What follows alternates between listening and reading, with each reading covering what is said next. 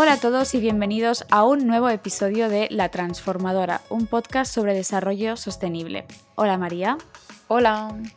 Supongo que recordaréis una imagen del pasado mes de agosto donde miles de peces muertos flotaban en las playas del Mar Menor de Murcia. Esto que pasó a mediados de agosto no es la primera vez que ocurre en el Mar Menor, y es que la laguna salada más grande de Europa está en una situación crítica, que va empeorando año tras año. El Mar Menor sufre un grave problema de contaminación en el que diversos actores juegan un papel muy importante. Y hoy pondremos un poco de orden a toda la problemática del Mar Menor, para entender qué está ocurriendo en la zona y por qué.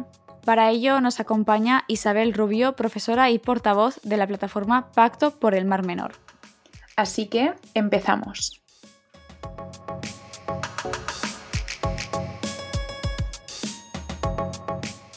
Hola Isabel, encantadas de tenerte aquí en el podcast. Muchísimas gracias por vuestra invitación y muy agradecida por dar voz a este problema tan grave que tenemos aquí en nuestra región.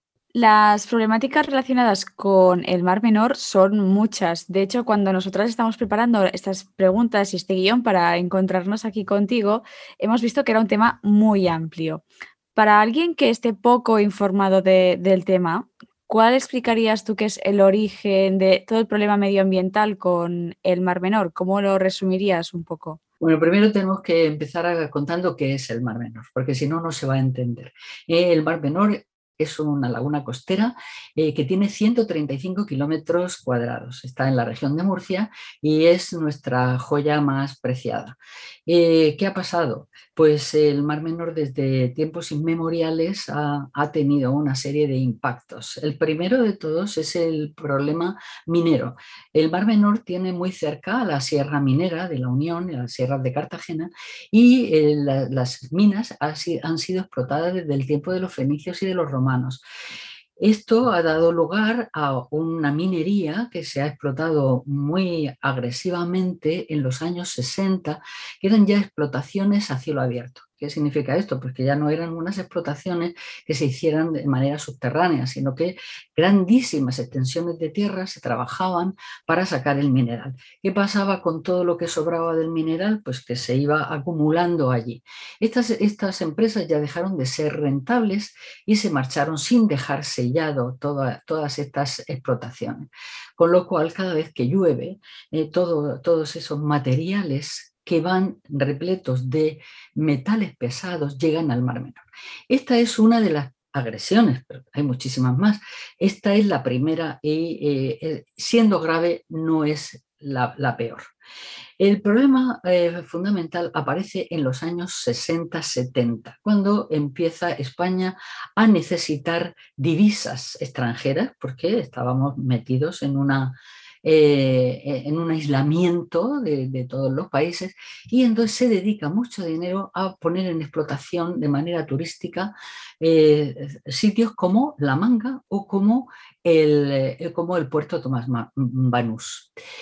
La manga es una franja de arena que separa la laguna costera del Mediterráneo, pero no la eh, aísla totalmente, porque hay tres eh, canales que comunican el agua del Mar Menor con el agua del Mediterráneo.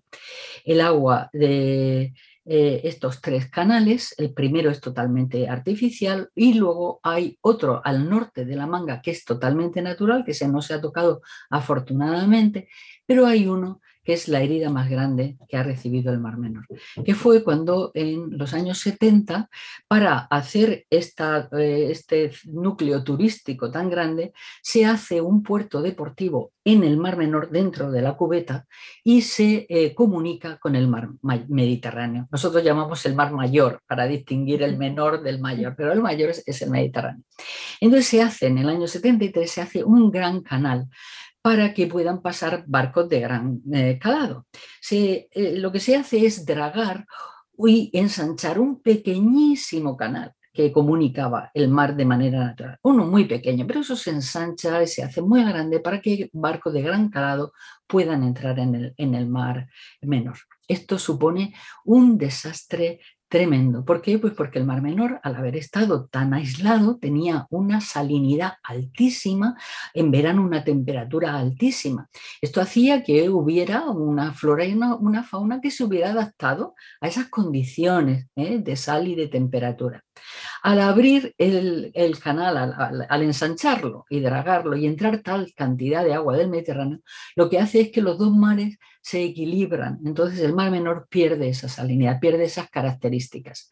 Pero no solamente eh, entra por este, esta gran abertura, eh, entran los barcos, sino que entran eh, una, serie de flora y fauna que no había vivido antes en, en el mar menor. Por ejemplo, el alga eh, Caulerpa prolífera. Como dice su segundo nombre, aunque parece así un nombre un poco raro, pero eh, aquí se le llama orejilla de liebre, porque tiene un, aspecto de orejilla de liebre. Bueno, pues esa alga, fijaos en el nombre científico, dice Caulerpa prolífera. ¿Qué significa? Pues que prolifera muchísimo. Lo que hizo es que en muy pocos años cubrió todos los fondos del Mar Menor, que antes eran arenosos o fangosos en algunos, en algunos puntos, pero lo que hace es cubrirlo. Todo esto causa un desastre tremendo, porque eh, ni siquiera los peces que estaban acostumbrados a vivir allí se acostumbran de pronto a tener allí unas algas que no habían vivido nunca.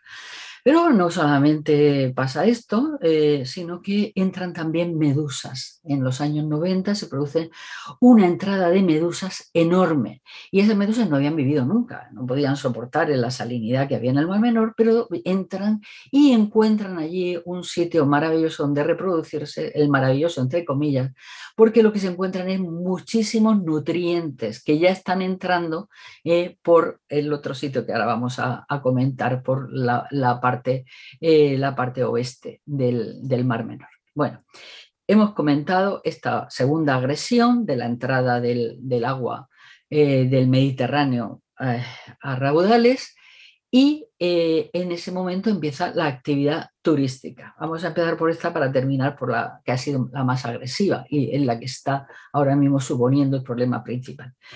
Esta actividad turística pues, exige que haya playas.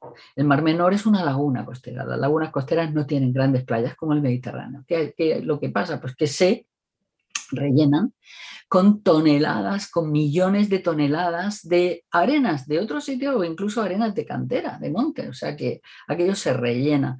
¿Esto qué es lo que supone? Pues bueno, que el Mar Menor haya perdido 35 kilómetros cuadrados entre la arena que se, que se pone en todas las playas, que son todas artificiales, se hacen paseos marítimos, o sea que se, eh, se, intenta satisfacer el, eh, los gustos de los turistas que, que acuden allí, porque el Mar Menor tengo que deciros que es uno de los sitios más hermosos del Mediterráneo. Es un sitio maravilloso al que su belleza lo ha, lo ha, perdido, porque todo el mundo ha querido estar allí, todo el mundo ha querido bañarse en sus aguas maravillosas y cristalinas, todo el mundo ha querido disfrutar de sus puestas de sol y de su belleza. Bueno, pues entonces no solamente se rellenan las playas, es que se empieza un fenómeno de construcción enorme. Y el Mar Menor se llena de edificios, no solamente los de la manga, que son los más impactantes visualmente, son tremendos, sino que eh, todos los, pueblos de alrededor empiezan a aumentar sus urbanizaciones y se empiezan a crear una serie de infraestructuras que van a hacer, eh, que, van a, contribuir también al problema que ahora iremos hilando todo junto. Estas construcciones eh, van a estar llenas de personas que van a reclamar también sus puertos deportivos. Tenemos en el Mar Menor 10 puertos deportivos y tenemos un perímetro de 73 kilómetros cuadrados. ¿Esto qué significa? Que cada, que cada 10 kilómetros hay un puerto deportivo. Esto en ningún sitio de todo el Mediterráneo hay un puerto por cada 10 kilómetros. Esto pasa en el Mar Menor, ¿por qué? Pues porque todo ese turismo que ha venido, que está ocupando esas casas, está demandando playas para poner la toalla y la, sombrilla y está demandando también puertos deportivos. Esto que va a hacer que un sitio que es tan frágil, tan frágil se llene de personas, de casas y de barcos y de puertos deportivos que todo esto no, no va a beneficiar. Pero por si todo esto era poco, todo lo que ha pasado con todo el problema de origen turístico, el problema que en este momento nos está preocupando muchísimo es el problema de la agricultura. En los años 70 igualmente se hace un trasvase de aguas del río Tajo al río Segura. Esto es una gran infraestructura aquí a esta tierra, que era una tierra bastante empobrecida, pues le trae bastante riqueza, pero va a traer una destrucción inimaginable. Inimaginable por la gente de a pie, pero sin embargo ya los científicos, en el año 80, en 1980, los científicos ya habían previsto que si se ponía, en, eh, se cultivaba todo el entorno del Mar Menor, todos esos fertilizantes que se echaran a, a esta agricultura intensiva, los fertilizantes, los insecticidas, los plaguicidas, todo esto iría a parar al Mar Menor. ¿Por qué? Porque el Mar Menor es lo que recoge todas las aguas de la cuenca vertiente. Entonces ya en el año 80, en 1980, se realizaron unas, eh, unas jornadas que organizó el Instituto eh, Español de, Oceanografía, en el que se decía si todo esto se cultiva. Fijaos qué palabra, o sea, una palabra tremenda. Dice, se producirá la aniquilación de la flora y la fauna.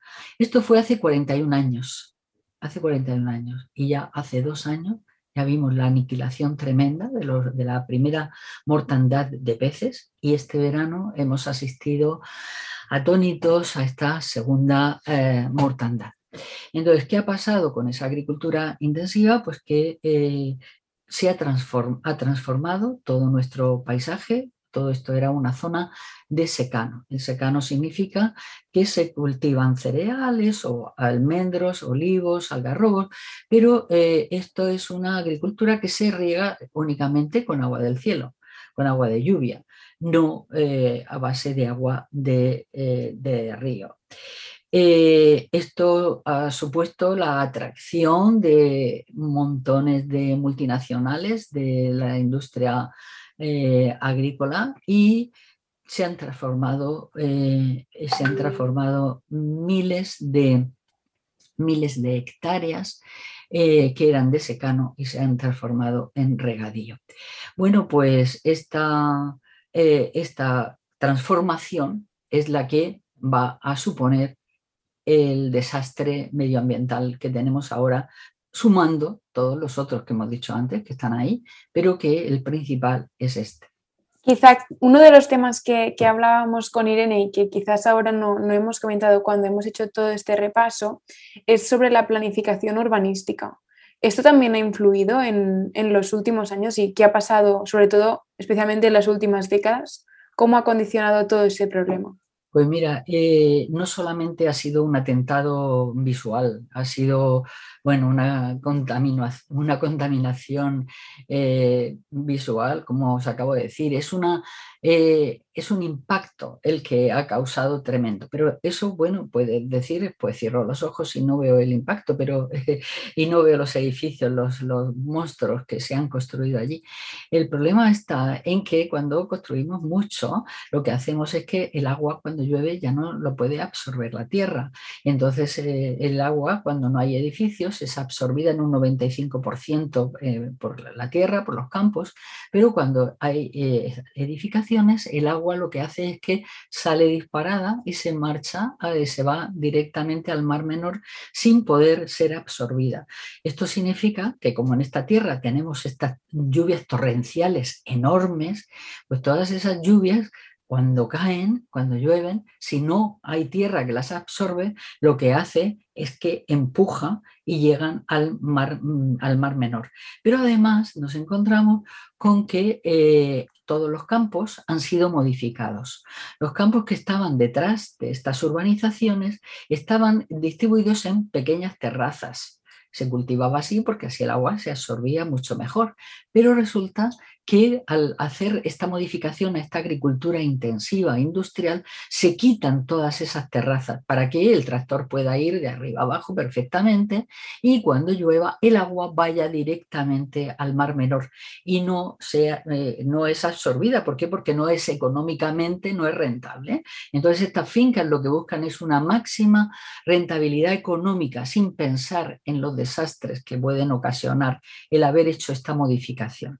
¿Qué pasa? El agua, cuando llega al Mar Menor, ya no va el agua limpia de la lluvia, el agua va arrastrando todos los sedimentos de los campos y todos esos, todas esa, toda esa tierra, esos sedimentos, están cargados eh, de nitratos, fundamentalmente, que son los, eh, lo que eh, contienen los abonos que hacen que crezcan las plantas en el exterior, pero que si llegan al mar menor van a producir otro problema que ahora, ahora después veremos. Justamente antes también has comentado algo que a nosotras nos, impactó y que fue de las primeras cosas que, nos, hizo, nos hizo darnos cuenta de lo que pasaba en el Mar Menor, que son los episodios de, muertes de, peces, que creo que se llama hipoxia o algo así, ahora quizás no, nos lo corregirás tú. Em, ¿Cómo habéis vivido estos episodios donde han muerto tantos seres vivos y, bueno, por qué se ha producido y cuáles son las consecuencias de todo esto? Bueno, pues eh, he, mencionado varios problemas que todos juntos suman para, eh, para eh, que entendamos que el Mar Menor está contaminado. ¿Por qué está contaminado? Pues porque todos, sobre todo estos residuos agrícolas, todos estos fertilizantes que se echan a las plantas están llegando al Mar Menor y están contribuyendo a un fenómeno que no se asustéis porque la palabra es rarísima. Se llama eutrofización. ¿Pero qué significa eutrofización? Aquí ya nosotros hablamos de eutrofización en esta tierra ya de una manera muy natural, por desgracia. Hemos conocido esa palabra que yo hace seis años cuando empecé a, trabajar aquí, bueno, a trabajar, a dedicar mi tiempo, porque esto es un sitio, un espacio de voluntariado en la plataforma, no lo sabía pronunciar, como se decía, eutrofización, tenía que repetir varias veces. Bueno, pues ahora fijaos qué, pena que, sepa decir esa palabra y que además comprenda lo que significa. Significa que eh, todos estos eh, eh, fertilizantes que están dando vida a las plantas terrestres, cuando llegan al mar, también alimentan a otros seres vivos y son microalgas, es el fitoplancton. El fitoplancton significa que es ese plancton, pero que, está, que es vegetal. Bueno, pues todas esas plantitas pequeñas, minúsculas, cuando reciben comidita, pues entonces producen un bloom, producen una explosión. Esto fue en 2016, ahí vimos la primera, ya habíamos visto indicios, porque de hecho en nuestra organización empezó a funcionar en 2015, antes de que se produjera este fenómeno tan, tan tremendo que fue en 2016. Bueno, pues en 2016 lo que se produce es que el agua, que tenía unas aguas transparentes, maravillosas, cristalinas, de pronto el agua se pone verde, verde, verde, oscuro tan oscuro que eh, los rayos de sol no entraban, no, podían llegar a las, al fondo del mar, con lo cual las algas, las praderas de algas y también hay praderas de, plantas superiores, fanerógamas, que viven también en el fondo del mar, todo esto murió por la falta de luz, debido al oscurecimiento del agua. Bueno, se mueren eh, todas las plantas, con ellas morirían seguramente muchos más organismos que no fueron visibles en aquel momento. En aquel momento supimos que habían muerto todas las praderas, es decir, se perdieron el 85% de las praderas mm, marinas del Mar Menor. Esto fue en 2016. Y en 2019 se producen unas lluvias torrenciales que arrastran una cantidad de agua dulce al mar, mm, al mar menor, enormes, que forman una capa de agua de agua dulce por arriba y abajo queda la, la, parte de agua salina con todos los animales que vivían allí y ahí se produce ese fenómeno eh, de anoxia, es decir, de falta de oxígeno. Habréis oído la palabra hipoxia, que significa que hay poco oxígeno, pero hay otra que es más fuerte, que es la palabra anoxia, que significa sin oxígeno, anoxia. Se produce este fenómeno de anoxia abajo y eh, la capa de agua, mm, de agua dulce de la lluvia está arriba, estos peces quedan abajo atrapados en esta bolsa de agua mm, salina y eh, se produce un desplazamiento de estas masas y aparecen esas toneladas de peces muertos en 2019. Esto fue eh, el, desastre más grande, la tristeza más grande que pudimos ver en, nuestro, en, nuestras orillas. Esto fue, se concentró toda esa masa de peces en, una zona muy concreta y eh, se habla de que había tres toneladas de, de peces muertos. Aquello fue muy, muy impactante y, muy triste. Se produjo como consecuencia de esto una grandísima manifestación, la mayor que haya tenido lugar en, el territorio, eh, de 55.000 personas que eh, nos manifestamos en Cartagena para protestar de este estado. Podéis pensar, bueno, después de este desastre y después de tanta gente protestando, pues seguramente que habréis hecho algo, ¿no? Bueno, pues aquí mm, no se ha hecho nada. La administración regional es una administración, la de la región de Murcia, que está eh, sostenida o ellos sostienen a esta gran industria eh, agrícola. No quieren tocarla y para hacer, eh, para sanar el Mar Menor mm, es necesario reconducir o reconvertir esa industria que ocasiona este problema tan grande y ese problema aquí no se quiere tocar. De manera que el gobierno regional se ha enzarzado en una lucha con el gobierno central, que también es responsable, cuidado, pero que eh, echando las culpas, que si esto es el gobierno central, que si... Y aquí estamos ahora en una lucha también de partidos, puesto que el, gobierno regional es un, pertenece al Partido Popular y el gobierno central, como sabéis, es el, Partido Socialista. Entonces aquí están sobre todo el gobierno regional, que es el máximo responsable. ¿Por qué? Primero, llevan 26 años aquí gobernando el PP en, en la región de Murcia. Llevan 26 años, pero es que además son responsables porque en la ley de las autonomías ellos tienen la mayor parte de las competencias de medio ambiente son del gobierno regional. El gobierno regional ha mirado para otro lado ¿eh? durante todos estos años, no le ha interesado eh, eh, actuar en el origen del problema. Han actuado, pues vamos ahora a hacer unos, unas pasarelas para que la gente que ya no se puede bañar en la orilla porque está toda llena de fangos y llena de algas, está putrefacta, pues para que la gente pase por encima de la pasarela y se bañe al final. Esto se llaman soluciones al final de tubería, que en inglés eso se llama end of pipe, al final de la tubería y no se actúa en el origen.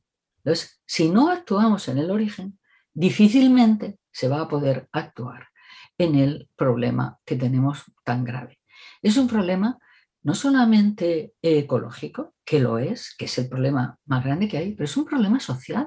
Es que todas las personas que viven allí durante todo el año, que tienen sus pequeños negocios en el entorno del Mar Menor, que tienen sus bares o tienen su tienda o tienen todas estas personas, ante la huida de todas las personas que venían allí a veranear, eh, pues se ha producido un, desastre eh, económico grandísimo.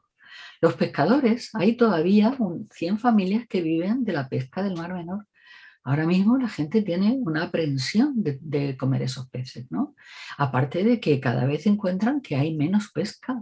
Es que es un problema tan, que toca tantas cosas, no es solamente que toca a, a, un sector que es el más potente en este momento, que es el sector agrícola, es que está arruinando la vida. Es que la gente que vive al lado de un problema medioambiental enferma, enferma de depresión, de ver que lo que era una, algo bellísimo hace unos años y que se ha convertido en algo como, algo, mm, como una herida que supura, que supura peces muertos.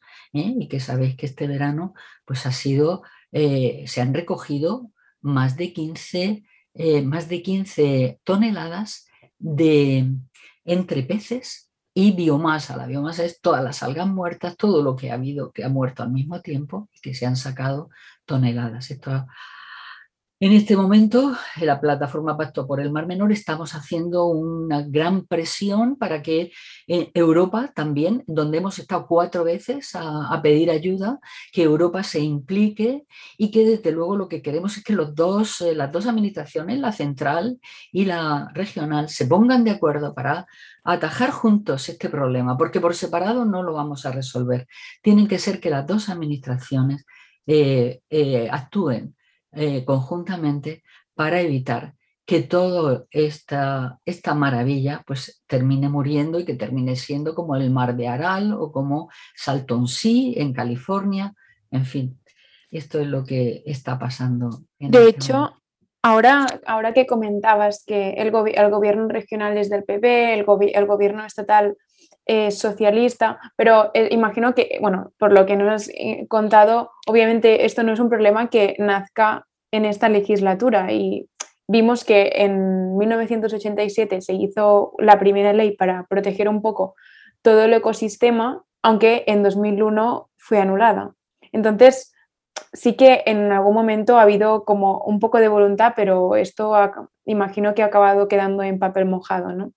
Efectivamente, esa ley se hizo en tiempos del Partido Socialista y cuando vinieron los populares, lo primero que hicieron fue derogarla, ¿no?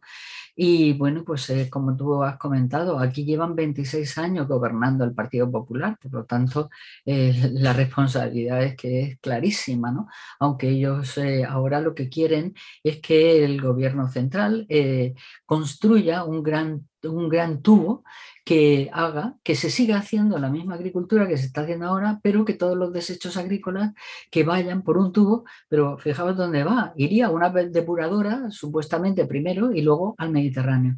Al Mediterráneo le podemos echar absolutamente nada más porque el Mediterráneo está, es muy frágil igualmente. Nosotros tenemos aquí unas praderas de Posidonia mm, que son, bueno, el orgullo de nuestra tierra y lo único que faltaba es que ahora llegaran más, más residuos por, por medio de esos tubos y, llegaran al Mediterráneo. Sería eh, eh, arreglar intentar arreglar un problema para causar otro mayor. En fin, esto esperemos que en estos días, estamos muy esperanzados que, que durante estos días se pongan de acuerdo, porque eh, hace una semana y media organizamos otra grandísima manifestación en Murcia con la asistencia de 70.000 personas, 70.000 personas. En toda España se ha celebrado nunca una manifestación con 70.000 personas por el medio ambiente nunca jamás. Y es que verdaderamente en esta región tenemos los dos problemas medioambientales más grandes que hay, eh, que hay en todo el Mediterráneo no el Mediterráneo nuestro, sino todo el Mediterráneo de, Francia, de Italia, es los dos problemas y el otro es un problema por Man, que fue, este, no vamos a entrar en él, pero que está a 20 kilómetros de aquí, se produjo en los años 60 también un gravísimo problema de eh, minerales que se arrojaron al agua, que lo que hicieron fue colmatar una, una mm, bahía que se llama la bahía de Portman y que está todavía colmatada de minerales, de todos los desechos de las minas. Bueno, pues esto, por Man y el Mar Menor, las dos están en nuestra región, en la región de Murcia, y nos duele enormemente que las imágenes de todo este eh, de estos desastres medioambientales estén dando la vuelta al mundo para vergüenza nuestra y vergüenza de, la región de Murcia, causada eh, siempre, siempre por, no por un fenómeno natural, como pueda pasar ahora mismo en La Palma, que estamos entristecidos de ver lo que está pasando. Es que aquí ha sido un problema causado por el ser humano, no ha sido un problema eh, natural. Es un problema que se ha ido gestando a lo largo de todos estos años. Ahora también se están haciendo varias acciones, ¿no? Justamente para intentar eh, garantizar un poco la, protección de, Mar Menor. Hemos visto que se está intentando hacer una recogida de firmas para dotar de personalidad jurídica a, la laguna del Mar Menor. O también hemos leído noticias de que va a llegar quizás una comisión de investigación por parte del Parlamento Europeo. ¿Cómo se avanza en estas direcciones? ¿Qué futuro tienen estas acciones? Pues eh, mira, la de que vaya a venir una comisión de Europa, nos lo han prometido desde que pusimos la primera denuncia en la Unión Europea. En la, se llama la Comisión de Peticiones de, de la Unión Europea. en la comisión pusimos la primera denuncia en 2016. En 2017, en enero de 2017, estuvimos allí y nos prometieron que vendría una comisión para, de investigación. Ellos se han estado informando de aquí, pedían la documentación aquí a los mismos que estaban, eh, estaban consintiendo el problema a ellos les pedían la documentación. Ahora ya la, cosa es tan grave que, bueno, es posible que ahora manden finalmente a la comisión, cosa que sería muy bienvenida y que estas personas pudieran hablar también con nosotros, no solamente con los representantes del gobierno regional, porque claro, lógicamente no le van a dar la misma visión que nosotros. Y eh, la otra pregunta, perdóname, eh, me has dicho una de la Comisión Europea y la otra. Ah, la recogida de firmas. La recogida de las firmas. Bueno, pues esto ha sido una iniciativa de la profesora de la Cátedra de Derechos Humanos y de la Naturaleza de la Universidad de Murcia, Teresa Vicente, que eh, pensó que una de las maneras de salvar al Mar Menor sería otorgarle personalidad jurídica. Esto suena así un poquito raro, pero lo vamos a entender enseguida pues un niño no puede defenderse por sí mismo, pero tiene personalidad jurídica y cualquiera de nosotros, si vemos que a un niño se le está agrediendo, podemos poner una denuncia. Podemos decir a este niño se le está agrediendo. Bueno, pues esto es lo que pretendemos que pase con el mar menor, que tenga personalidad jurídica y que, eh, y que, pueda, eh, que podamos eh, defenderlo y podamos denunciar cuando se le está agrediendo. Estamos a puntito de conseguir las 500.000 firmas a punto a punto. Ahora este fin de semana estamos haciendo el sprint final para recogerlas y bueno, faltan muy pocas, pero yo espero que de aquí al día 20, que es cuando tenemos que tenerlas todas recogidas, eh, se hayan podido llegar al Parlamento. Esto no significa que se va a conseguir la, personalidad jurídica ya. Lo que vamos a conseguir es que esas firmas estén en el Parlamento, eh, que estén en el Congreso y si los partidos políticos la consideran, que la lleven para debatirla y finalmente se elabore una ley. Es un proceso largo, pero bueno, también tenemos esperanzas que por ahí también podamos podamos hacer a, intentar salvar al Mar Menor. Isabel, eh, eres la, portavoz de esta plataforma Pacto por el Mar Menor. Explícanos un poco qué papel desempeñáis en, en todo este panorama que nos has contado. Pues mira, cuando nos pusimos en marcha en 2015, primero tuvimos que informarnos para saber qué estaba pasando. Nos habían alertado los científicos diciendo, oye, que esto está muy mal y ya lo habíamos visto mm, visualmente. Pero eh, tenemos dos objetivos claros. Uno es informar a la población de lo que está pasando y otro es hacer presión en las administraciones. La de información, nos pueden imaginar la cantidad de charlas que hemos dado en colegios, universidades, asociaciones de vecinos, en todos los sitios que nos los han demandado. Hemos dado charlas para explicar esto que os estoy contando hoy. hoy. Eh, somos un grupo, esto que os he dicho antes, de 1.300 personas y 38 asociaciones, pero tenemos un grupo de coordinación que somos 12 personas y, y las 12 personas, no, fíjate, funcionamos porque no recibimos absolutamente ningún dinero de nadie, solamente funcionamos de manera voluntaria y todo con cosas gratuitas, con el WhatsApp, con eh, el, blog, en donde subimos toda la información de todo lo que va pasando, todo esto es gratuito. Y las, charlas las damos, pues, eh, como yo, personas que hemos tenido que ver en la enseñanza y que ahora estamos jubilados y con mucho gusto vamos a los centros que nos lo demandan. Y bueno, pues está en la parte informativa, que es que muy eh, hemos organizado jornadas en la universidad, en donde hemos hecho mucho para que la población tuviera conciencia, porque en 2015 nadie sabía que el Mar Menor estaba ya eh, con una sentencia de muerte. Bueno, pues esa es una parte principal y luego la, parte de presión. La presión que es pues simplemente pues hacer denuncias en Fiscalía de Medio Ambiente cuando vemos que hay agresiones como las que he mencionado antes. Eh, hacemos también, hemos hecho lo de Bruselas. Hemos ido cuatro veces, dos veces hemos estado dentro de la Comisión de Peticiones del Parlamento y otras dos veces hemos ido a entrevistarnos con los directores generales de Medio Ambiente de la Unión Europea. En todos sitios eh, lo que nos dicen es que eh, es los gobiernos de, aquí, de la región y de España, los que tienen que poner el, fin al problema. Ellos lo único que pueden hacer es poner eh, sanciones económicas. Pero claro, las sanciones económicas terminamos pagándolas nosotros. no, ellos no van a poner eh, sanciones económicas a quienes están contaminando. Aquí ese principio de que quien contamina paga, eso aquí no se ha puesto en marcha nunca. Ahora mismo hay abierto un caso, el caso Topillo. El caso Topillo era porque eh, hay una vía, ahora mismo están prohibidas, unas máquinas desalobradoras para quitarle el salobre, el exceso de sal a las aguas que también se sacaban del acuífero para poder regar.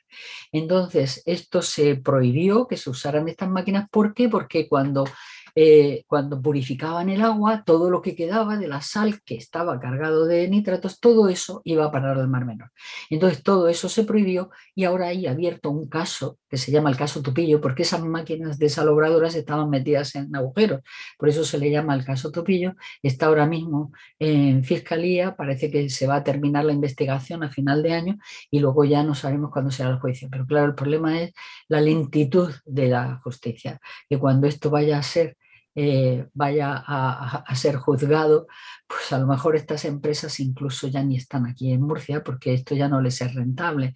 Esto es lo que hacen estas grandes empresas de, depredadoras que van a los sitios donde los productos son muy baratos. Son muy baratos, ¿por qué? Porque el agua les es barata, porque la mano de obra que es principalmente de, migrantes es baratísima y entonces pues así podemos producir para toda Europa, pues todas las lechugas que se toman en los McDonald's de Europa lo podemos producir a muy bajo precio. Pero ese precio tan bajo no, no contempla lo que está costando al ecosistema y toda la ruina de todas las personas, como os he dicho antes, que viven allí y que tienen allí sus, su medio de vida. Y ya para, acabar con, esta entrevista sobre toda la problemática que está siendo súper interesante, antes tú has, hecho la, em, has dicho la expresión sentencia de muerte. Em, ¿En qué situación futura se puede encontrar e, el Mar Menor? ¿Se puede revertir o estamos ya en un caso de no retorno? ¿Cómo lo veis vosotros desde vuestra plataforma? Es una pregunta muy difícil porque verdaderamente el Mar Menor tiene mucha capacidad de recuperación pero claro, si, no se hace nada, el, Mar Menor está condenado, si no se hace nada.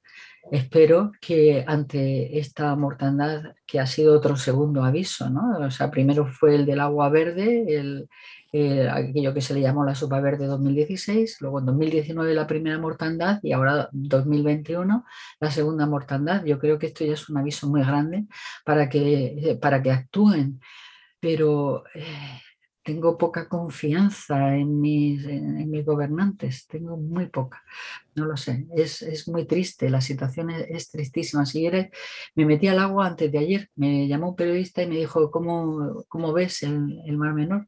Y, me cogí las gafas de bucear y la máquina subacuática, me metí antes de ayer. Y, bueno, lo que vi es tan triste, es que no hay vida, es que el agua está muy verde y no lo sé. Si no, si no hacen nada, mm, terminará como el mar de Aral o, o Salton Sea, que es todavía el ejemplo peor que, que se pueda poner de, muerte, de mal olor, de la putrefacción y sobre todo, bueno, toda la gente que ha perdido todo lo que ha invertido, pues muchas familias en Murcia hace mucho calor y mucha gran cantidad de gente, eh, pues tenemos una pequeña casita en la playa para el verano, para pasar estos meses de tanto calor.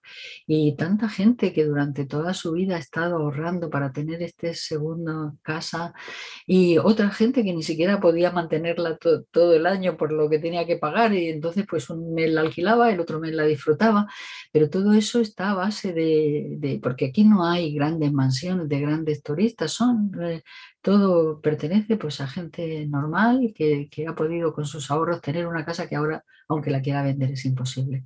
Han perdido valor. Todas las casas que están en el entorno del Mar Menor están con letreros de se vende. Este verano ya no ha venido nadie a alquilar en la zona, en la zona oeste del, del Mar Menor. La gente se ha ido a la manga porque en la manga sí que tienes lo que antes os decía, que se llamaba el Mar Mayor, que para nosotros es el Mediterráneo. entonces sí que se han alquilado muchas casas y ha habido muchísima gente este verano en La Manga, pero en el resto de poblaciones, toda la gente que solía venir durante años y que alquilaba una casa para una quincena o un mes, este, mes, este año han decidido no venir porque no sabían si iban a poder bañarse o no. Y es que han tenido que ir a bañarse al Mediterráneo porque el, agua del Mar Menor no estaba nada apetecible, estaba con mucho fango, con mucha... Eh, con mal olor, en fin. Pues muchas gracias Isabel, creo que ha sido muy didáctico todo, todo lo que nos has contado de, esta problemática y también muy interesante. Pues muchísimas gracias porque es muy importante que gente de tan joven como vosotras esté preocupada por, estos, eh, por este problema y sobre todo siendo de Cataluña, pues me alegra muchísimo. Yo tengo una nietecita que es catalana y que, y que bueno, tengo un amor por esa tierra enorme y entonces eh, me alegra eh, enormemente el corazón ver unas chicas como vosotras para que eh, la gente que habla de los estereotipos, de los jóvenes tan superficiales y todo eso, fijaos, aquí está el ejemplo vuestro de, dos personas preocupadas por el medio ambiente. A mí me emociona porque soy muy, muy mayor y ya me eh, he pasado toda mi vida al lado del Mar Menor, mm, quizá porque las personas mayores tendemos un poco más a ser pesimistas, y porque hemos visto ya muchas cosas y ya tenemos una experiencia de, y a veces en mi caso, poca, poca confianza en el ser humano que, quiera arreglar este problema. Pero lo que sí que voy a hacer es que mientras tenga fuerza voy a estar mm, luchando por este espacio con el que tengo un vínculo afectivo muy, muy importante. Pues muchas gracias por, tus reflexiones, por, tus palabras y esperamos eh, que todo esto mejore en el futuro y seguimos en contacto. Gracias Isabel. Muchas gracias a vosotras.